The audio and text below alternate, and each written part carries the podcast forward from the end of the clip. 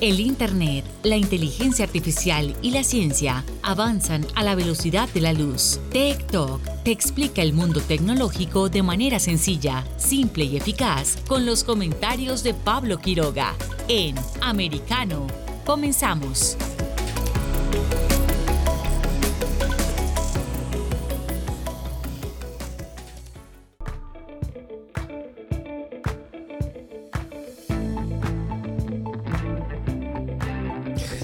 ¿Qué tal? ¿Cómo están todos? Eh, bienvenidos. Eh, primer día de la semana, comenzando aquí desde Miami, transmitiendo para todos ustedes eh, Tech Talk. Somos americano, americano radio, estamos transmitiendo nuestro programa porque hoy vamos a tener bastantes cosas eh, muy especiales eh, que vamos a contarles a todos ustedes. Vamos a estar repasando lo que son las tendencias mundiales, vamos también a estar conversando sobre un tema bastante interesante ligado a la medicina, a teledistancia, gracias al 5G, esa tecnología que tantos eh, favorece, algunos también dicen que es todo lo contrario, tiene muchos detractores, pero sin embargo yo creo que hay algo positivo dentro de todo esto, así que vamos a estar también abordando eso, vamos a repasar un poco lo que pasó.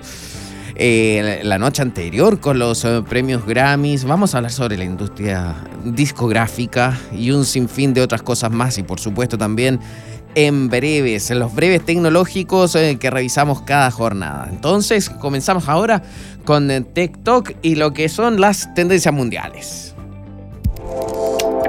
Tech Trends. Dentro de las tech trends hay bastantes cosas ¿ah? que ha ido variando durante esta misma mañana en Estados Unidos, sobre todo también el ranking, pero a nivel mundial, de lo que se está hablando en las redes sociales, hay distintos campos. La primera de ellas, que estoy revisando, lo que viene ya siendo un trending topic incluso en Twitter desde hace dos horas atrás o tres incluso, es eh, sobre Big Bang Still Life. Comenzamos a buscar entonces qué lo que era esto, pero porque algún milenio quizás no sabía, pero los centennials de seguro que sí y es porque ese hashtag, ese término corresponde a un grupo de música que su última canción fue lanzada en el año 2018 y el grupo Big Bang lanza ahora en este 2022 Still Life. Y este lunes 4 de abril en Occidente se dio a conocer el tema mientras que en Corea del Sur, que es de donde proviene ese grupo, es martes 5 de abril. Así que ese hashtag que ya acumula, uff, aquí tengo el dato porque es muchísimo, ya más de 816 mil tweets solo en la última hora. Imagínense, todo, casi todo el mundo ya comentando sobre este tema que están lanzando ahora en estos momentos. Recién hace pocas horas ya fue el lanzamiento en Corea del Sur y ya el resto del mundo lo está viendo a través de YouTube, por ejemplo, también Vimeo y otras plataformas. En el segundo lugar, a nivel mundial, también se ubica otra serie coreana que es en Business Proposal, el episodio 11, ahí lo están comentando. Y también tenemos otro, otro trending topic, otro tema bastante importante. Y esta es una noticia también que me llama mucho la atención. Y es eh, Elon Musk. ¿Qué pasó con Elon? Compra una parte de Twitter y se convierte en el mayor accionista de la empresa. El director general de Tesla, Elon Musk, adquirió el 9.2% de participación en Twitter al comprar aproximadamente 73,5 millones de acciones, según un reporte regulatorio del lunes. La participación de Musk en Twitter es considerada una nueva inversión, una inversión pasiva, lo que significa que es un inversor de largo plazo que intenta minimizar la compra-venta de acciones. Musk ha cuestionado la capacidad de comunicarse libremente en Twitter. De hecho, hace días atrás leímos también lo que él planeaba, que quería crear otra red social. Entonces, eh, lo que viene a hacer ahora es eh, todo un, cambio en el juego al ser uno de los mayores accionistas de Twitter. De hecho, en esta misma jornada, las acciones de la red social subieron más de un 25% antes de que abrieran los mercados eh, este día lunes, mientras que las de Tesla subieron ligeramente también. Además de cuestionar la libertad de expresión en Twitter, eh, ya lo habíamos mencionado en otro tweet, eh, en otro tweet, Musk dijo que estaba pensando seriamente crear una nueva red social. También debemos recordar que Musk se ha enfrentado a reguladores por la forma en que se comunica también en Twitter, donde a veces, más de alguna vez, ha utilizado alguna palabra de grueso calibre. También seguimos avanzando y vemos que también otro de los eh, tendencias, de los temas que son tendencias en Estados Unidos es el National Library Week, en la Semana Nacional de las Bibliotecas, del 3 al 9 de abril. Es un momento para celebrar las bibliotecas de nuestra nación, las contribuciones de los trabajadores de las bibliotecas y promover el uso y el apoyo de ellas. La Asociación Americana de Bibliotecas, ALA, en inglés, eh, inicia la Semana Nacional de las Bibliotecas con la publicación de su informe sobre el estado de las bibliotecas de América, que destaca los desafíos que enfrentaron las bibliotecas estadounidenses en el segundo año de la pandemia, así como las formas en que innovaron para satisfacer las necesidades de sus comunidades. Interesante, ¿cuántos libros ustedes leen al año o cuántos libros leen al mes? Este es un momento perfecto entonces para acudir a la biblioteca o a una librería y también comprar un regalo para regalar a ustedes mismos o a un familiar o a un amigo o a alguien eh, cercano. Importante situación. Ahora también nosotros vamos a escuchar qué tienen que hacer para descargar nuestra app. TikTok está disponible para ti cuando quieras. Accede a toda nuestra programación a través de nuestra aplicación móvil americano. Descárgala desde Apple Store o Google Play y mantente informado con nosotros. Y así es. Eh, recuerden que estamos presentes ya sea en Android o también en dispositivos con iOS para todos los que tengan iPhone y también iPad en el caso de las tabletas. Ahí ustedes podrán escuchar nuestra programación las 24 horas al día, los 7 días de la semana. Estamos presentes en todas partes.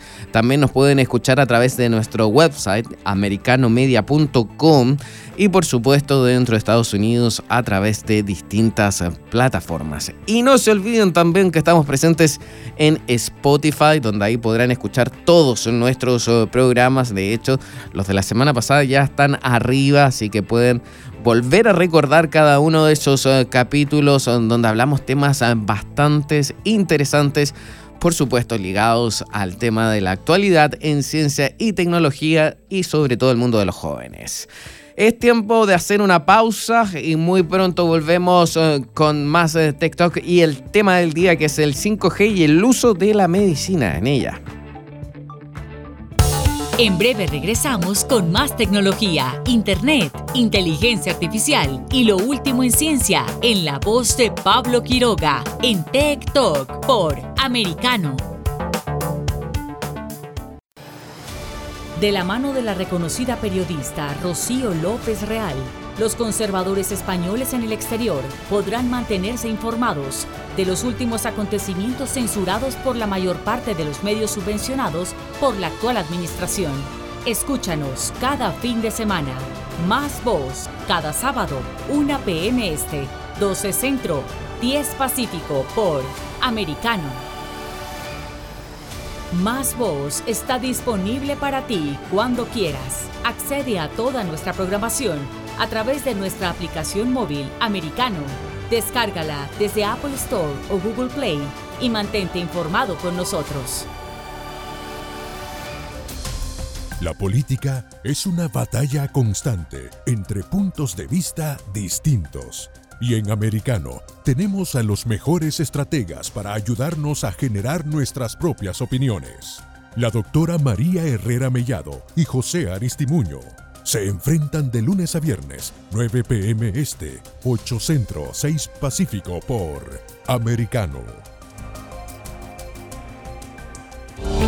El análisis de la actualidad política de los países del sur de Latinoamérica y sus consecuencias en el continente, junto a Marcelo López Macía, de lunes a viernes, 10 a.m. Este, 9 Centro, 7 Pacífico, por Americano. Diversas ideas, múltiples argumentos, distintos puntos de vista Únete a las líderes de opinión más influyentes de habla hispana para comprender desde la perspectiva de lo femenino los temas más relevantes del momento. De lunes a viernes, 8 p.m. Este, 7 Centro, 5 Pacífico, en vivo por Americano. Siempre en el saber, siempre en la verdad, siempre americano. Estamos de vuelta con Tech Talk junto a Pablo Quiroga en vivo por Americano. Dentro del tema del día hay algo que es eh, bastante importante y que sin duda en el último tiempo ha tenido mucho revuelo, que es la tecnología del 5G.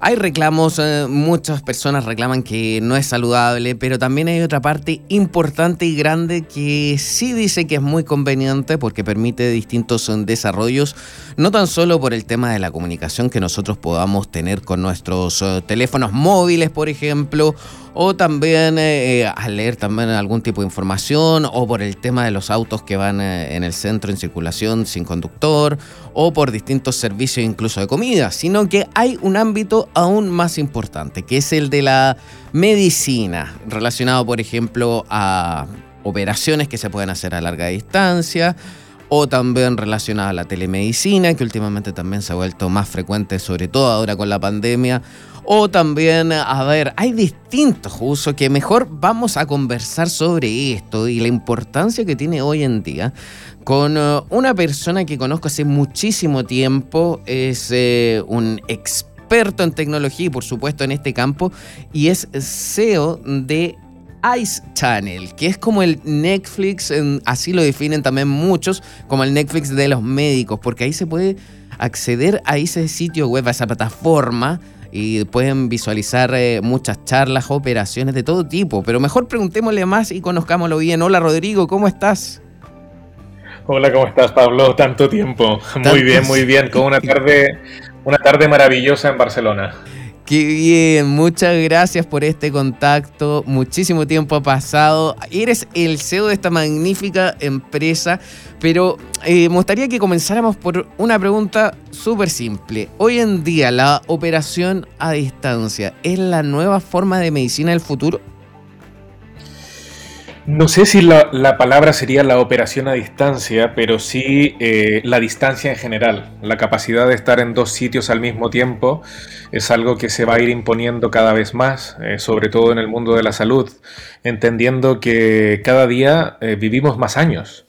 Y porque nuestros cuerpos no están preparados para vivir tantos años, tenemos que muchas veces quedarnos en casa, no, no colapsar un hospital. Por lo tanto, todo lo remoto, monitorizar remotamente, preparar un poco a un paciente remotamente, hacerle seguimiento y hasta una cirugía remota, es algo que eh, obligatoriamente tiene que ser parte de nuestro futuro cercano. Y eso es ya parte del futuro cercano, pero también la pandemia ha ayudado de cierta forma a acelerar este proceso, ¿o no? La pandemia nos ha obligado, nos ha obligado, o sea, nos tuvimos que quedar literalmente en casa. Entonces, con, esta, con, esta, con esta obligatoriedad, lo que pasó fue que eh, le tuvimos que perder el miedo de golpe a esto. Eh, esto, mira, sin, sacando un poco de la salud, pero ya las compañías no se cuestionan el, trasladarse para hacer reuniones.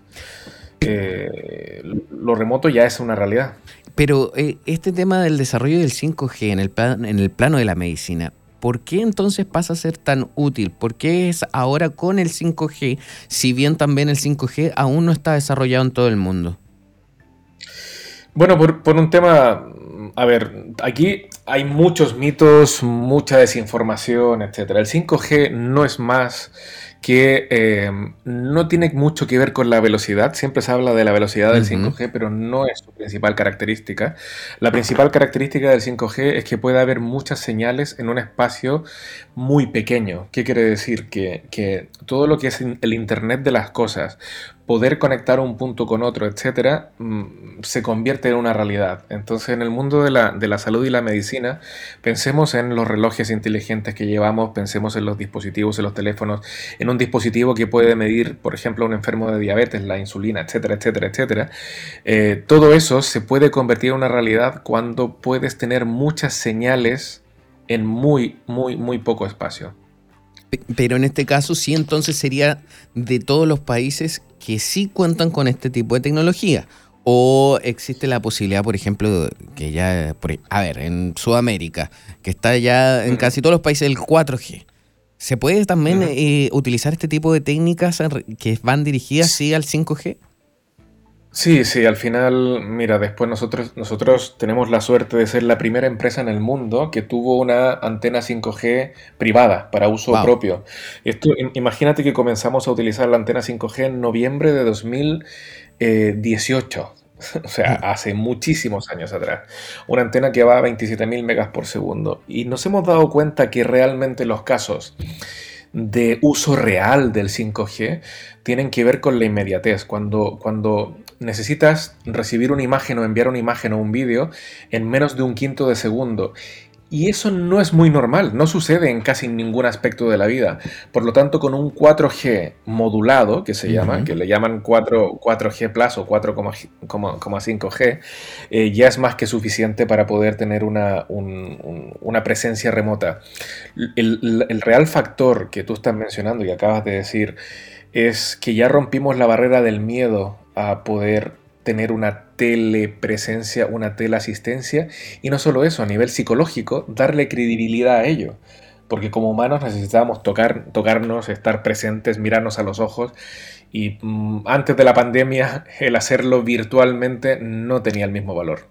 ¿Y cómo, qué podemos esperar entonces ahora con el desarrollo de la tecnología del 5G en el plano de la medicina? Porque ya has mencionado varias cosas, por ejemplo el tema de las operaciones, o el tema de la telemedicina, también, por ejemplo, las bombas de insulina o, algún tipo de, equipamiento médico que la gente pueda tener en sus hogares. Pero ¿hay algo más también que pueda sacar eh, beneficio de esto? Sí, mira, en el, hay muchos estudios que dicen que en el año 2027, y hay una fecha concreta para ello, o sea, 2027, las enfermedades crónicas van a ser más que las enfermedades agudas en el mundo. ¿Qué quiere decir esto? Que tú, yo y todos los que tenemos más o menos una edad vamos a enfrentarnos a una calidad de vida mucho mejor que la que tenían nuestros abuelos, por ejemplo, pero, pero con las pequeñas cositas del tiempo, ¿no? Una enfermedad aquí, una cosita allá, etcétera, etcétera.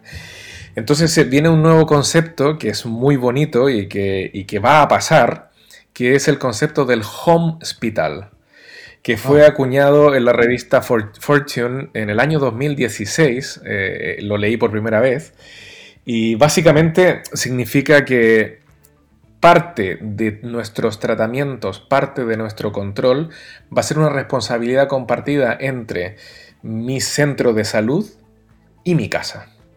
Y allí pues se abre un, abanico gigante de posibilidades para una tecnología que te permite estar en dos sitios a la vez. Imagínate un abuelito o una abuelita que no tenga que desplazarse a un control que por un lado los datos estén monitorizados, que haya, que haya una cierta medicina de precisión o inclusive predictiva a partir de eh, las métricas que se van recibiendo, o por otro lado, si tengo alguna urgencia, que, por ejemplo con un dron, y aquí voy a poner a hablar un poco de ciencia ficción, pero que un dron llegue con una precisión correcta a un sitio, con unas cámaras, antes de que llegue una ambulancia, una persona de asistencia primaria pueda dar pues, la primera asistencia utilizando cámaras 5G que tienen un quinto de segundo de, latencia a uh, tiempo real. Eh, imagínate, imagínate lo importante que es cuando alguien se está asfixiando, por ejemplo. Eh, tener tiempo real. Es bastante importante. Pero, a ver, entonces disculpa, que me llama mucho la atención ese ejemplo en concreto. ¿Estamos hoy en día en condiciones de hacer algo así? ¿O no, con lo del dron? Absolutamente. Uh. Absolutamente, estamos, estamos en condiciones. Lo que pasa es que eh, tienen que pasar cosas antes. Hay la regulación, por lo general, y sobre todo en el caso del 5G, y tú lo sabrás en Estados Unidos con todo el tema de, los aviones, ¿no? de todo lo que se habló de, las, de los anchos de banda, de, de tener un ancho de banda de resguardo, etcétera, etcétera. La regulación siempre, siempre va detrás de la tecnología y es algo que como sociedad deberíamos comenzar a, resolver. Yo te cuento, nosotros en el año 2019, el, 27 de febrero, eh, conseguimos que un cirujano estuviese guiando a otros que estaban a unos 12, 15 kilómetros de distancia eh, a tiempo real en una cirugía muy compleja, en un cáncer. Y este cirujano lo que, lo que hizo era con una, mediante realidad aumentada, pasando por 5G, guiar a otros eh, para que el caso fuese exitoso. Entonces, si eso, si eso lo pudimos hacer en el año 2019, imagínate lo que se puede llegar a hacer ahora. Pero como te digo, tú ves un montón de drones volando por, por una ciudad eh, asistiendo, cubriendo un espacio aéreo, hay implicaciones políticas, sociales, gubernamentales, de regulaciones, etcétera, etcétera, que yo creo que estamos a años, a años de distancia de, de siquiera comenzar a hablar de ello. No es la tecnología, somos nosotros como sociedad los que deberíamos dar un paso adelante. Y ¿de quién va a depender de eso? O sea, estas son netamente situaciones políticas, también medidas políticas para poder llegar a avanzar en ese tema, pero si alguien no comienza con eso, o sea, aquí va, hay también incluso una limitancia. Eso a mí me preocupa. Sí, mira. Sí, ya que dices, si alguien comienza, si alguien no comienza con esto, es algo que yo habitualmente debato con, con Joana Utrera, aquí en, de, Badalona. Eh, ella siempre dice, oye, esto de la tecnología y el futuro, eh, si alguien no mueve ficha ahora, no se va a mover nada hacia atrás y tiene toda la razón del mundo. Aquí yo creo que es una, es una mezcla entre dos cosas, Pablo. La primera es soñadores, o sea, gente que esté empujando esta tecnología, llevándola al límite para probar cosas que a lo mejor no van a ser implementables en la siguiente década, ¿vale? Eso por un lado, pero a la par tener los pies lo suficientemente bien puestos en la tierra como para que la señora que va en este momento a comprar al mercado o al supermercado entienda esta tecnología y la pueda explicar. Si al final la señora Juanita, que va al mercado, o Paqui, por ejemplo, que va al mercado y, está comprando un pescado y dice, oye, eh, yo me voy a pasar, yo voy a tener una cirugía, pero eh, me toca el, médico que me toca en el barrio, pero al mismo tiempo el mejor del mundo va a estarle asistiendo porque mi caso es muy especial. Si te das cuenta, la tecnología es un habilitador y no el centro mm. de la solución. Por lo tanto, la tecnología que tiene sentido para el día a día de las personas es la que al final se va a terminar imponiendo. Mira, aquí yo voy a entrar también en otro tema, eh, porque uno de los objetivos de este programa es justamente eso, acercar la tecnología a la gente, porque pasa también que cuando llega una tecnología la gente le tiene miedo. De hecho, también, o sea, dicen, ah, esto es nuevo, no, me da miedo, no quiero probar, prefiero que pruebe otro antes.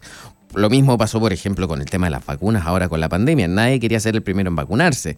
Entonces, ¿de qué forma nosotros podemos eh, romper esa barrera también del miedo y que la gente se atreva a probar con todas estas tecnologías o que se atreva también a operarse a distancia con una persona que está a 2.000 kilómetros? ¿Qué, ¿Qué se puede hacer para eso, convencerlo a dar ese paso?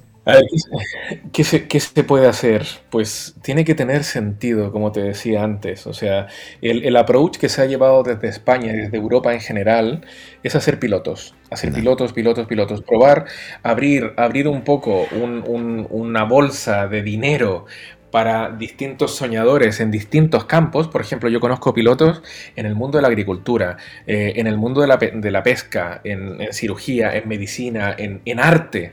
Eh, lo que hay que hacer es decirle a alguien, y, por aquí viene un poco humanizar un poco la tecnología, decirle a alguien, si yo te diese el superpoder de estar en dos sitios a la vez, ¿qué harías? Mm. Imagínate qué amplio y qué bonito, es casi poético, ¿no? Si yo, si yo soy capaz de darte ese superpoder, ¿qué harías? Te voy a dar algún, algunos dólares, algunos euros de, de fondo para que tú sueñes y lo probemos. Y lo que te voy a pasar, yo como operador telefónico, te voy a pasar una tecnología que se llama 5G que permite hacer eso. A partir de allí, de hacer pilotos en todos los campos, posiblemente 7 mm, de cada 10 pilotos van a fracasar, pero esos 3 que van a tener un eco en la gente, solo que al final van a mm, plantar la semilla de lo que podría ser una futura solución.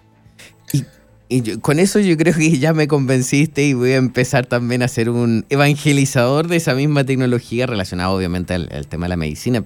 Y ¿Qué riesgos sí implica esto? Porque también el 5G es, es, Internet, es una red, y eso también se puede hackear, se puede robar información o se puede interferir. ¿Qué, qué, riesgo presenta esto o no? Lo que tenemos que entender es que el riesgo es el mismo que tenemos hoy. El 5G no es más que una autopista eh, más sólida donde puedes ir más rápido no cambia las reglas del juego el 5G. El 5G no, no, permite hackear más rápido o ser más inseguros.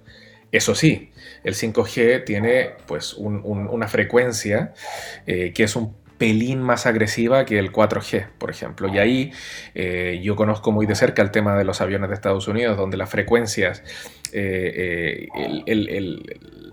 lo que es la parte, Sí, lo que es la parte, la parte de las frecuencias de 3,7 GHz a 3,98 GHz son muy, muy, muy cercanas a la de los aviones, que están más o menos en, las bandas de 4,2 más o menos. Entonces, lo que hay que hacer, sí, y, el miedo o no miedo que tenemos que tener, es darnos cuenta que al final, eh, cuando tú sales a la calle, hoy en día, eh, con el 4G, con el 3G, con cualquiera, incluyendo la radio, ya estás en un, universo lleno de frecuencias. Pero las frecuencias al final se pueden modular. Uno puede reservar ciertos espacios para que no interfiera una frecuencia con la otra. Y por otro lado, tanto los emisores como los receptores pueden filtrar frecuencias no deseadas. Por lo tanto, el 5G no tiene un peligro para la persona desde un punto de vista informático, porque como te digo, no es más que una autopista más rápida, sino que eh, podría llegar a tener un, riesgo desde el punto de vista de las frecuencias. Y ahí eh, es complicado, es complicado, no es fácil. No, yo no tengo la respuesta concreta. No, me, imagínense, el tema de, ahí de las frecuencias es muy complejo, pero también mi pregunta va orientada más a otra situación. Lo voy a poner como un ejemplo. ¿Qué pasa si me están operando al corazón a distancia? Y existe la probabilidad de que un hacker se meta y empiece él a tomar control de los equipos o interrumpa la conexión, por ejemplo. Bueno, pero eso pasa hoy. eso pasa hoy. Yo creo que yo, creo yo creo que como sociedad, Pablo, estamos eh, nosotros vamos asumiendo. ¿Cuántas veces le has dado OK a las políticas de privacidad de Google en el último año? Uf, muchísimas. Y ahí le estoy vendiendo todo a Google. ¿Y, cuántas veces te las, te las has leído? Yo creo que una o ninguna. o una creo, ninguna. Yo, creo, yo creo de verdad que, que, no nos estamos dando cuenta y el riesgo nuevamente no tiene que ver con la tecnología, tiene que ver con nosotros. Los humanos por naturaleza tendemos a obviar el riesgo y a omitirlo. Y muchas veces, oye, no, no, no, nos dejamos llevar.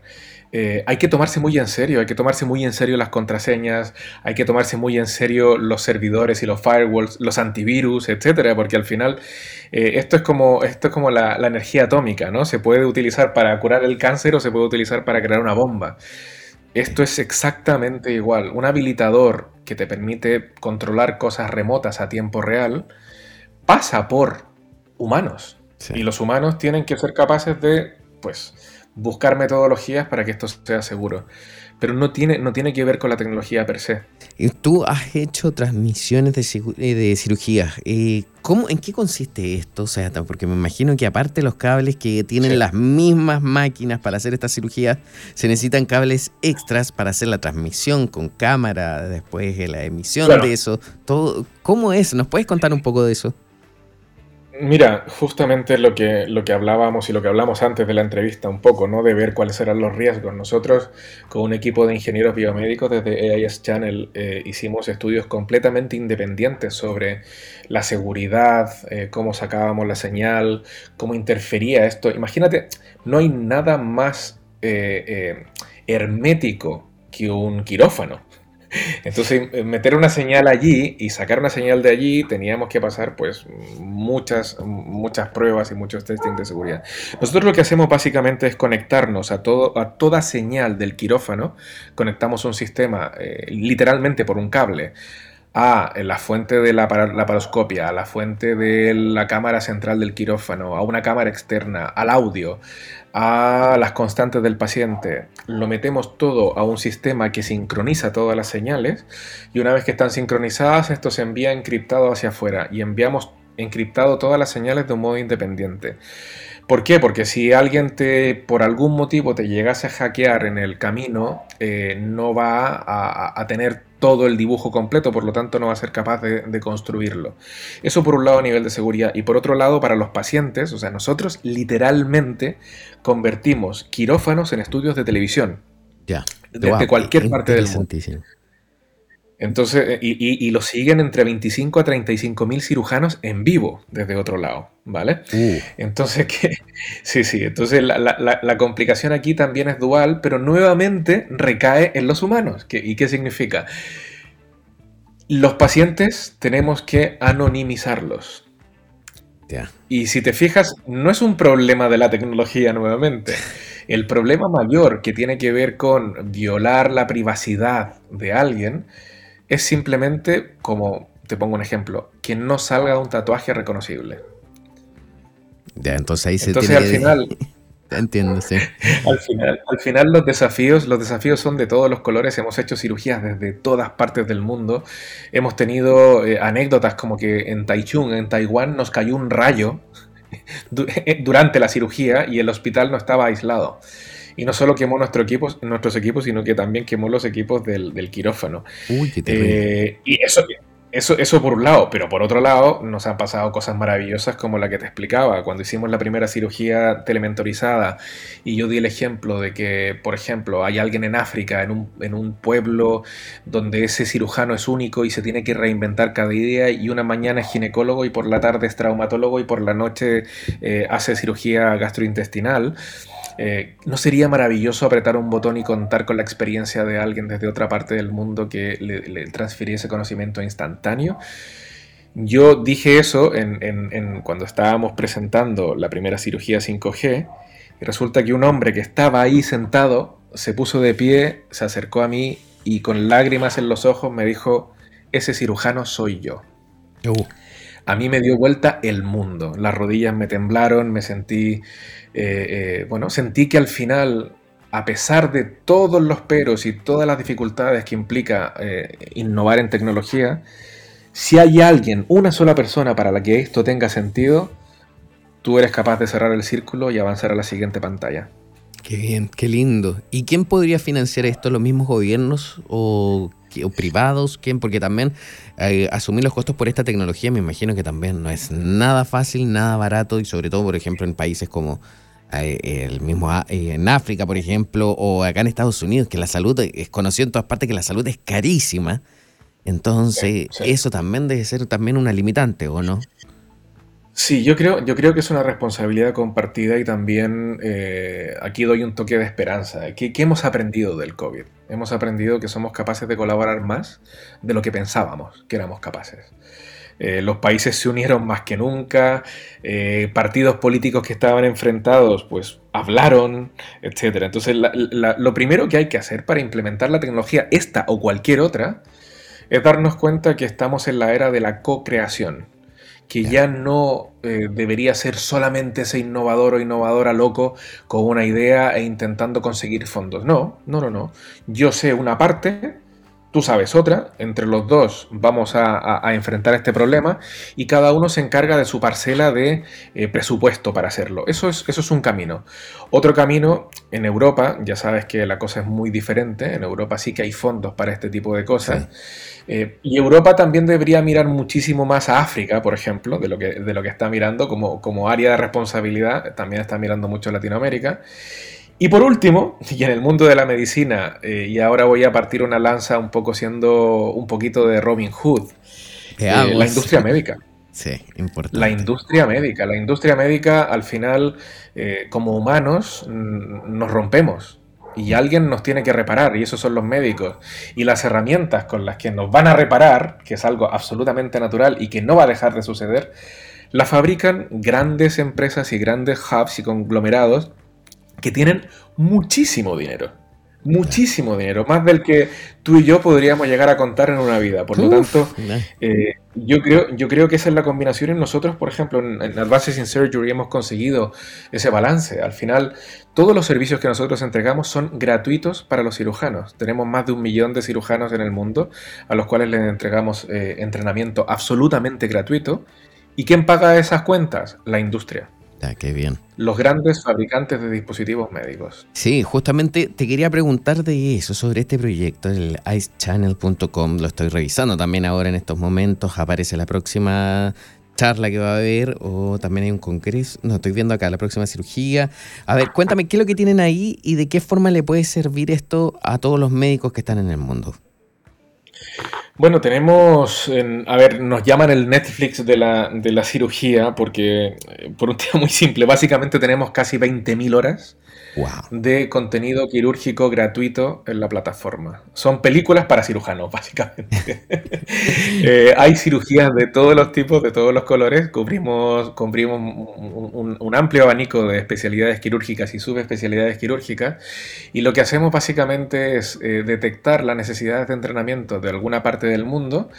Eh, a partir de allí encontramos al cirujano o cirujana que haga mejor esa técnica, o sea, encontramos a los mejores de los mejores Luego, eh, una vez que los tenemos identificados, convertimos sus quirófanos en estudios de televisión, grabamos y transmitimos, y lo transmitimos en modo youtuber, es decir, eh, está la cirugía de fondo y está un picture in picture y tenemos como, como los video gamers, ¿no? Los players estos que están hablando sobre su última partida de Fortnite, pues exactamente lo mismo, pero con una cirugía eh, muy, muy hardcore a veces. y, bueno, aquí se parecería un poco a Juego de Tronos, ¿no? Más o menos. Entonces, y todos estos contenidos, todos estos contenidos los tenemos, los tenemos disponibles, catalogados, súper ordenados y además sobre una plataforma que eh, con inteligencia artificial, que esto ya es otro universo, eh, los va distribuyendo para que los contenidos que realmente son importantes para ti, en tu región, en tu rango de edad, con tu nivel de, de experiencia, etcétera, etcétera, etcétera, o sea, medimos hasta 224 factores diferentes, se te despliegue en tu formato o en tu versión de la página web. Por lo tanto, la, la, oh. web que tú estás revisando no es exactamente igual que la mía. Pero acá también entonces tienen un poco de inteligencia artificial involucrado en esto, ¿no? Sí, Sí, sí, sí. Eh, sí, y no solo eso, sí, tenemos motores de reglas, eh, inteligencia artificial aplicada. Eh, hacemos, bueno, estudiamos el, sentimiento, hacemos un sentiment analysis para, también saber los cambios de actitud frente a un procedimiento, por ejemplo. Hacemos procesamiento de lenguaje natural. tenemos más de 5 millones de preguntas y respuestas en las plataformas que están completamente analizadas, por lo tanto tenemos una capacidad de detectar una necesidad en un continente o en un país concreto muchas veces antes que las propias sociedades médicas o quirúrgicas de ese país la hayan detectado. Por lo tanto, tenemos una gran responsabilidad que implica eh, ser muy conscientes de la protección de datos. O sea, nosotros somos GDPR, somos HIPAA en Estados Unidos, somos eh, PILP en China y, ahora, ahora que es un hot topic, ¿no? Russia 152. Eh, somos la única plataforma de educación en el mundo que tiene las cuatro certificaciones de privacidad en aprendizaje. Y eso nos lo tomamos muy, muy, muy en serio. Wow. Oye, mira, el tiempo ya se nos está acabando. Eh, la verdad que ha sido muy interesante esta conversación. Estamos aprendiendo muchísimas cosas. Antes de despedirte, quisiera hacer la última pregunta que me la están preguntando acá en las redes. Eh, a ver, creo que yo supongo la respuesta, pero tú que eres el experto, me gustaría que la aclararas. Ah, dice acá, ¿podríamos usar robots para operar a astronautas y que sean controlados desde la Tierra? Eh, me imagino también que debe haber una, una distancia máxima también con esto del 5G y, también para operar a distancia también. Sí, mira, básicamente la respuesta es, en, la teoría sí, eh, en la práctica te lo, respondo con una anécdota. Nosotros eh, estábamos haciendo unas cirugías entre Barcelona y Los Ángeles ¿vale? Y nos salían milisegundos eh, de la nada. El sistema funcionaba bien, la antena funcionaba bien, pero nos salían milisegundos de aquí, milisegundos de allá. Decíamos, pero ¿qué diablos? ¿Cómo es posible que nos vayamos retrasando la señal si todo funciona perfecto? ¿Sabes lo que era? ¿Qué pasó? Y aquí Han Solo y Chewbacca eh, se, se, suicidarán. Era la velocidad de la luz. No te... La velocidad de la luz añade tiempo. La, velocidad de la luz, amigo mío, es muy lenta. Oh, qué con un límite físico universal que es la velocidad de la luz. Y la velocidad de la luz te añade 3 milisegundos cada mil kilómetros cada mil kilómetros. O sea, empezamos a hacer las conclusiones. A ver, la Estación Espacial Internacional se encuentra a 435 kilómetros de la Tierra, pero me imagino que también hasta la, otra interferencia de la capa de la atmósfera también debe afectar. No, no, no, es, es, es, es, realmente interesante como, como al final eh, nos creemos mucho, tenemos una sociedad que creemos que está muy evolucionada, pero las leyes de la física, amigo mío, siguen allí y estamos totalmente regidos por ella. Rodrigo Menchaca, muchísimas gracias por estar junto a nosotros. Eh, ojalá te podamos tener también de nuevo en un futuro y hablando también de este tema porque es muy interesante. Gracias por hacerte un espacio en tu tiempo y por supuesto icechannel.com vamos a visitarlo siempre también. Muchísimas gracias y, gran trabajo estáis haciendo, así que genial y cuando quieras, Barcelona es tu casa, ya sí, gracias, voy a tomar esa palabra, un abrazo grande, muchas gracias, que estés bien. adiós. Vale, adiós, adiós. Nosotros vamos a una pausa bien breve y ya volvemos con más eh, TikTok. En breve regresamos con más tecnología, internet, inteligencia artificial y lo último en ciencia en la voz de Pablo Quiroga en Tech Talk por Americano. Una mirada global de la influencia de Medio Oriente en el mundo occidental junto a Hannah Beris cada sábado en Israel hoy, 2 p.m. Este, 1 Centro, 12 Pacífico por Americano los avances científicos y tecnológicos relevantes, Internet, redes sociales y el mundo de los videojuegos en Tech Talk con Pablo Quiroga. Conéctate de lunes a viernes, 2 p.m. Este, 1 Centro, 11 Pacífico, en vivo por Americano.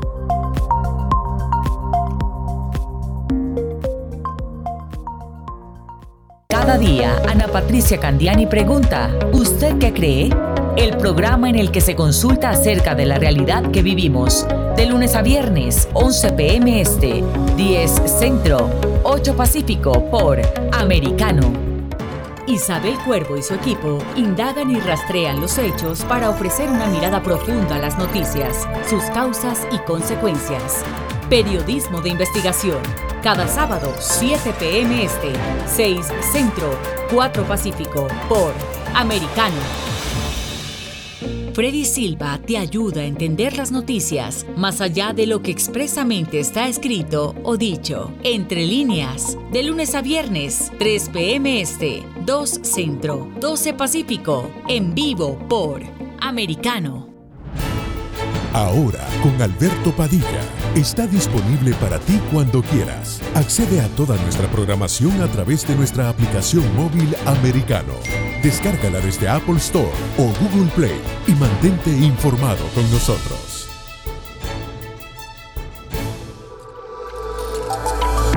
Vive en la verdad. Somos americano. Estamos de vuelta con Tech Talk junto a Pablo Quiroga en vivo por Americano. Durante la noche anterior se desarrolló una nueva entrega de los eh, premios Grammys aquí en Estados Unidos, eh, donde hubo un evento plagado de distintas situaciones. No hubo una polémica como en los premios Oscar, donde hubo un golpe de Will Smith. No, no pasó nada de eso.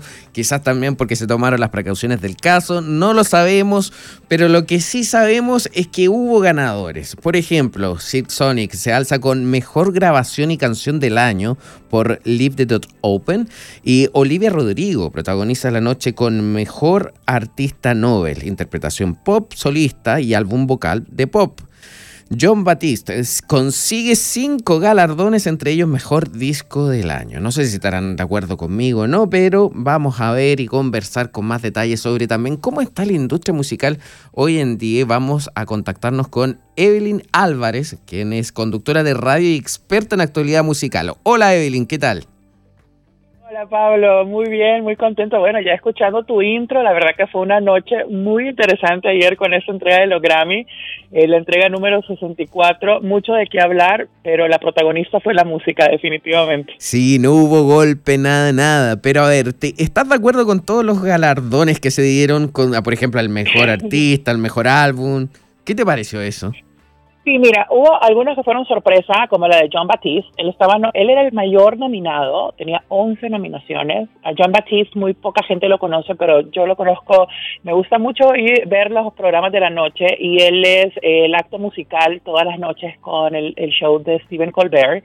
Eh, y la verdad que ya había escuchado su álbum. Para mí sí fue una gran sorpresa porque estuvo nominado como mejor álbum con Happier Than Ever, Donda, Sour, Montero, o sea, álbumes que probablemente fueron más populares. Esa creo que fue la sorpresa de la noche, pero muy bien merecido. Si no han escuchado el álbum de We Are, todos los sencillos son muy bonitos. La verdad que es una, un álbum súper positivo, mucha calidad musical y muy contento por John Batiste porque he sido su fan, eh, pero sí fue una sorpresa, la verdad. Otra gran sorpresa y decepción creo yo fue que no ganara BTS como mejor eh, acto de dúo o grupo, que lo terminara ganando Doja Cat con Sisa, con Kiss Me More, aunque le fue muy bien, muchos esperaban que fuera BTS quien se alzara con ese premio. Creo que eso fue una de las decepciones también o sorpresas, eh, pero no la de Olivia Rodrigo. Yo creo que sí se le iba a ganar es como nuevo artista pero sí fue sorpresa que le ganara a otras más consagrados con mejor álbum pop.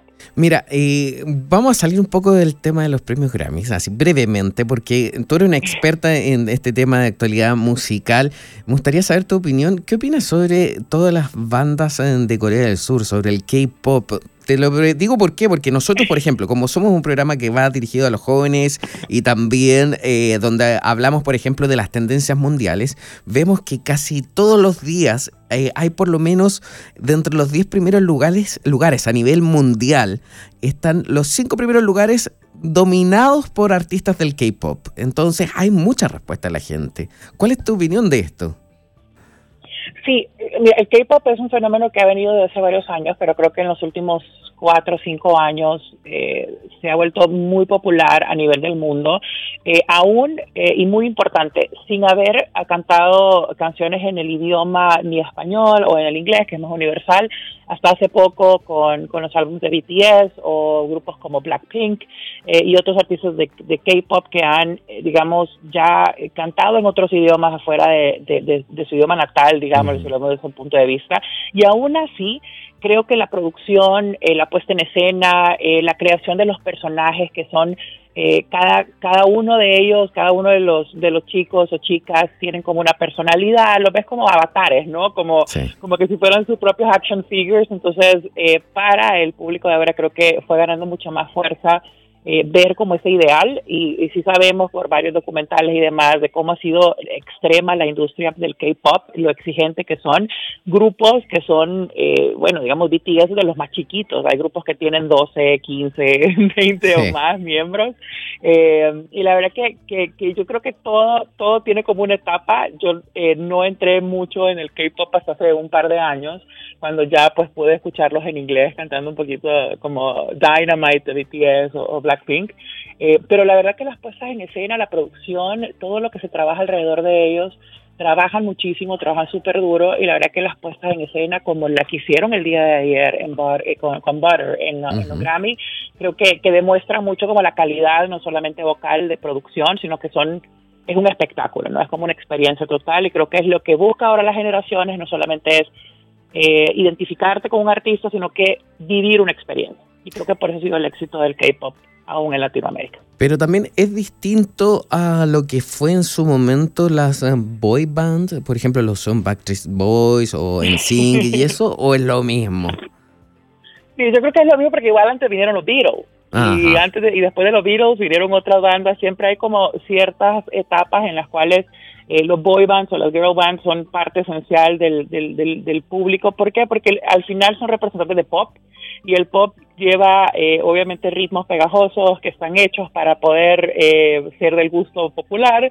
Y claro las coreografías, la vestimenta. Y si te recuerdas los Backstreet Boys en Sync, Westlife, The Wanted, Five, Take That, Boyzone, todas las bandas que se me pueden venir ahorita, Westlife, eh, todos eran tenían como su gimmick, ¿no? Tenían como eh, los, son cinco, pero uno es como el tímido, el otro es como el, el más rebelde y el otro es como el, el guapo, el más joven, y eso pues obviamente siempre ha sido como del gusto, yo creo que es como cíclico eh, y demuestra muchísimo de que esa fórmula, o sea, es formulaico el éxito que puede llevar eh, bandas como estas, como boy bands y girl bands, a, a, a ser como parte esencial de cada generación. ¿Y creo, que creo que es la misma craze así de, de los Backstreet Boys y todo, que pues obviamente estabas hablando mi propio idioma porque eh, crecí con, con, con, el, con la explosión del pop a finales de los 90 y el 2000. Yo también, por eso también ahí salió la pregunta. Eh, y a ver, ya volviendo al tema de la premiación de noche. Eh, a ver, estaba también The Weeknd. ¿Qué opinas de eso? O sea, con toda la polémica que ya ha habido desde antes, desde el año pasado, que, que sí, que no, que se presentaba o no, que gana o no gana. ¿Sorpresa o no? Sí, mira, fíjate que de la sorpresa, digamos, Billie Eilish no se llevó ninguno, eh, The Weeknd tampoco. Eh, sí hubo varios que yo creo que que sí demostraron, porque recordemos que el Grammy es una combinación entre, no, es como digamos los premios como los Billboard, que son por popularidad, por ventas, por streaming, los Grammy son, eh, llevan pues otras composiciones para poder eh, ser no solamente nominados, sino que también galardonados.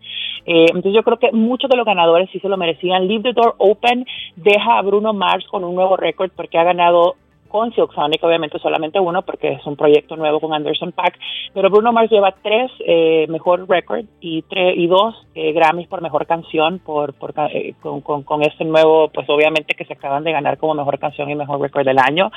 Em, creo que, que, algunas sorpresitas también es de que a pesar de que estuvo vetado, eh, Kanye West se llevó dos premios eh, uno por álbum, si no me equivoco, no fue el álbum de rap, sino que fue por producción rap, si no me equivoco, por Donda, eh, pues por toda la polémica, obviamente que ha habido muchas polémicas, pero él al final no fue invitado. Uno de los momentos tal vez más tristes fue saber de que estaban programados para presentarse eh, los Foo Fighters y que hace dos semanas pues eh, lamentablemente pues supimos eh, durante su gira en los, en los diferentes festivales eh, estando en Colombia pues ese Taylor Hawkins el, el, baterista con solo 50 años. Billy Eilish hace su homenaje poniéndose una camiseta con la cara de él mientras que, que cantaba Happier Than Ever y en el momento que ellos iban a presentar, pues pasaron un tributo y ganaron también como mejor álbum rock, ¿no? Entonces hubo momentos muy muy emotivos también. Eh, creo que muchos de estos premios se vuelven parte importante de la actualidad y muy influyentes y eh, muy raro, me pareció extraño, pero sí sacaron eh, un mensaje del presidente Zelensky de, Ucrania llamando pues a la paz y después sale pues John Legend con su nueva canción Free eh, que también participaron algunas personas que tenían pues lazos con Ucrania. Entonces se volvió una gala muy interesante. Por ejemplo, Justin Bieber también estaba nominado ocho veces y no ganó ninguno. Entonces eh, hubo algunas sorpresillas. Eh, la presentación de Lady Gaga presentada por Tony Bennett fue sublime, lindísimo. La verdad que le dio un toque diferente también a la gala. Eh, algunos, el pop latino también, el álbum de pop latino fue una sorpresa, no ganó eh, de Alex Cuba, muy poca gente tal vez había escuchado su trabajo cuando estuvo nominado junto con Selena Gómez, con su álbum en español Revelación, o Camilo, por ejemplo, o el mismo Pablo Alborán, que eran artistas más reconocidos, o Ricardo Arjona, y al final pues ganó Alex Cuba. Eh, así que hubo algunas que yo estoy completamente de acuerdo. O sea, de verdad fue bonito ver a Dua Lipa y Megan Thee Stallion presentándole el mejor artista nuevo y aquellas fueron de las últimas ganadoras. Megan Thee Stallion ganó mejor artista revelación el año pasado y esta vez pues Dua Lipa se lo ganó en el 2020, si no me equivoco, 2019. 2019. Entonces, eh, se lo entregaron a Olivia Rodrigo, que obviamente era la princesa, fue la princesa del año pasado. O sea, todo el mundo habló de su driver's license y de ese álbum completamente pop, aunque estuvo revuelto ahí de, algunas polémicas por algunas cancionciñas que parecieron pues haber sido, mm, pues digamos, utilizados siempre ciertos samples de otras canciones de, de otros artistas anteriormente, pero a pesar de eso, pues se alzó con, con, dos de los premios. Eh, así que yo creo que estuvo buenas presentaciones, eh, algunas pocas sorpresas, pero al final creo que muy merecido todos los ganadores. La verdad que hubo, fue una gala sin, sin mucho, eh, después de la gala de los Oscars, como tú mencionabas, creo que fue una gala que la música fue el protagonista, sí se hicieron algunas bromitas, pero solo un par, Trevor Noah, el conductor, a quien pues también lo vemos en, en su show de Daily Show, llevó muy bien el humor de la noche, nada así raro, eh, y Questlove, que fue quien ganó eh, el Oscar eh, que presentó Chris Rock después de la polémica de los Oscars y que claro, su momento se vio opacado por, por la situación, eh, fue el primero en presentar también y hizo pues ahí un pequeño comentario, pero de ahí aparte de eso pues todo se desarrolló bien. Exacto.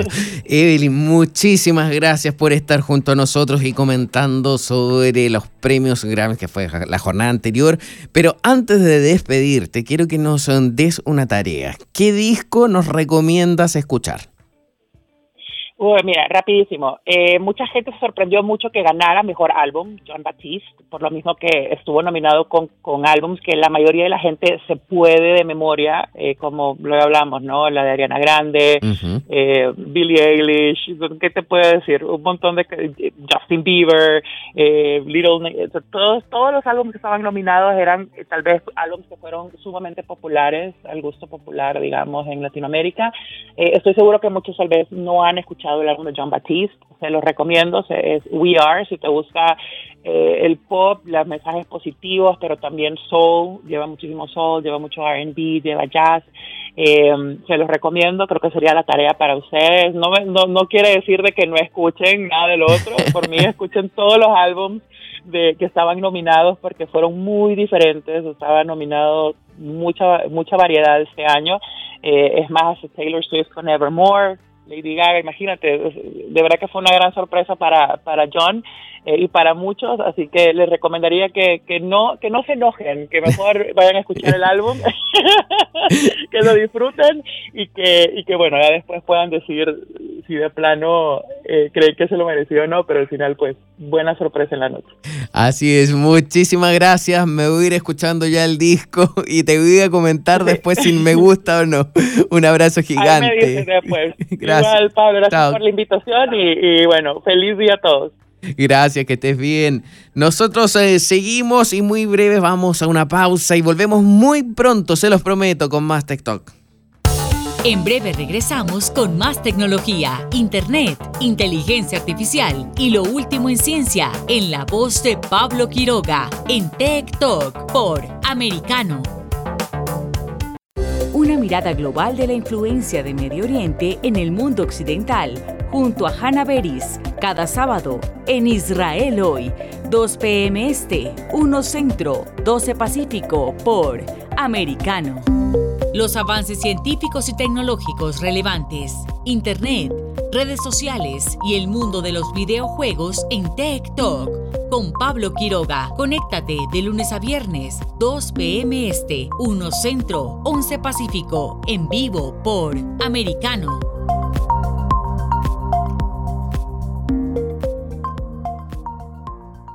Cada día, Ana Patricia Candiani pregunta, ¿usted qué cree? El programa en el que se consulta acerca de la realidad que vivimos, de lunes a viernes, 11 pm este, 10 centro, 8 pacífico, por Americano. Isabel Cuervo y su equipo indagan y rastrean los hechos para ofrecer una mirada profunda a las noticias, sus causas y consecuencias. Periodismo de investigación cada sábado, 7 p.m. Este, 6 Centro, 4 Pacífico, por Americano. Estamos de vuelta con Tech Talk, junto a Pablo Quiroga, en vivo por Americano. Llegamos al último bloque de nuestro programa, ya estamos finalizando también, hemos estado conversando durante toda esta hora con distintas personas, contándoles muchas cosas. Y antes de despedirme les voy a leer bien breve una noticia que les tengo acá, porque desde abril WhatsApp deja de funcionar en algunos teléfonos móviles, estén muy atentos, si ustedes por ejemplo no se están escuchando a través de la aplicación que ya les enseñamos a descargar, ya sea para usuarios de Android o también de iPhone, pero WhatsApp no les funciona, es porque su teléfono puede tener un sistema Android 4.04 o uno más antiguo y lo mismo ocurre con los iPhone con un sistema operativo iOS 9 o de las versiones anteriores. En todos esos teléfonos móviles WhatsApp deja de funcionar ahora en abril. Así que mucha atención, no es que el teléfono esté mal, no es que se les haya acabado el plan de datos, sino que simplemente WhatsApp deja de funcionar en esos teléfonos móviles. Comenzamos a despedirnos, a decirles gracias, nos volvemos a encontrar el día de mañana, porque va a haber bastantes sorpresas, un programa informativo con mucha información como siempre. Somos Talk por Americano Radio, un programa donde abordamos temas de actualidad en ciencia y tecnología. Nos vemos, chao, chao, que estén bien. Tech Talk y Soberproy. Conéctate con nosotros de lunes a viernes a las 2 p.m. Este, 1 Centro, 11 Pacífico, por Americano.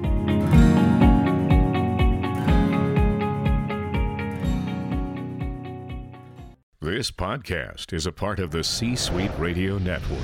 For more top business podcasts, visit c-suiteradio.com.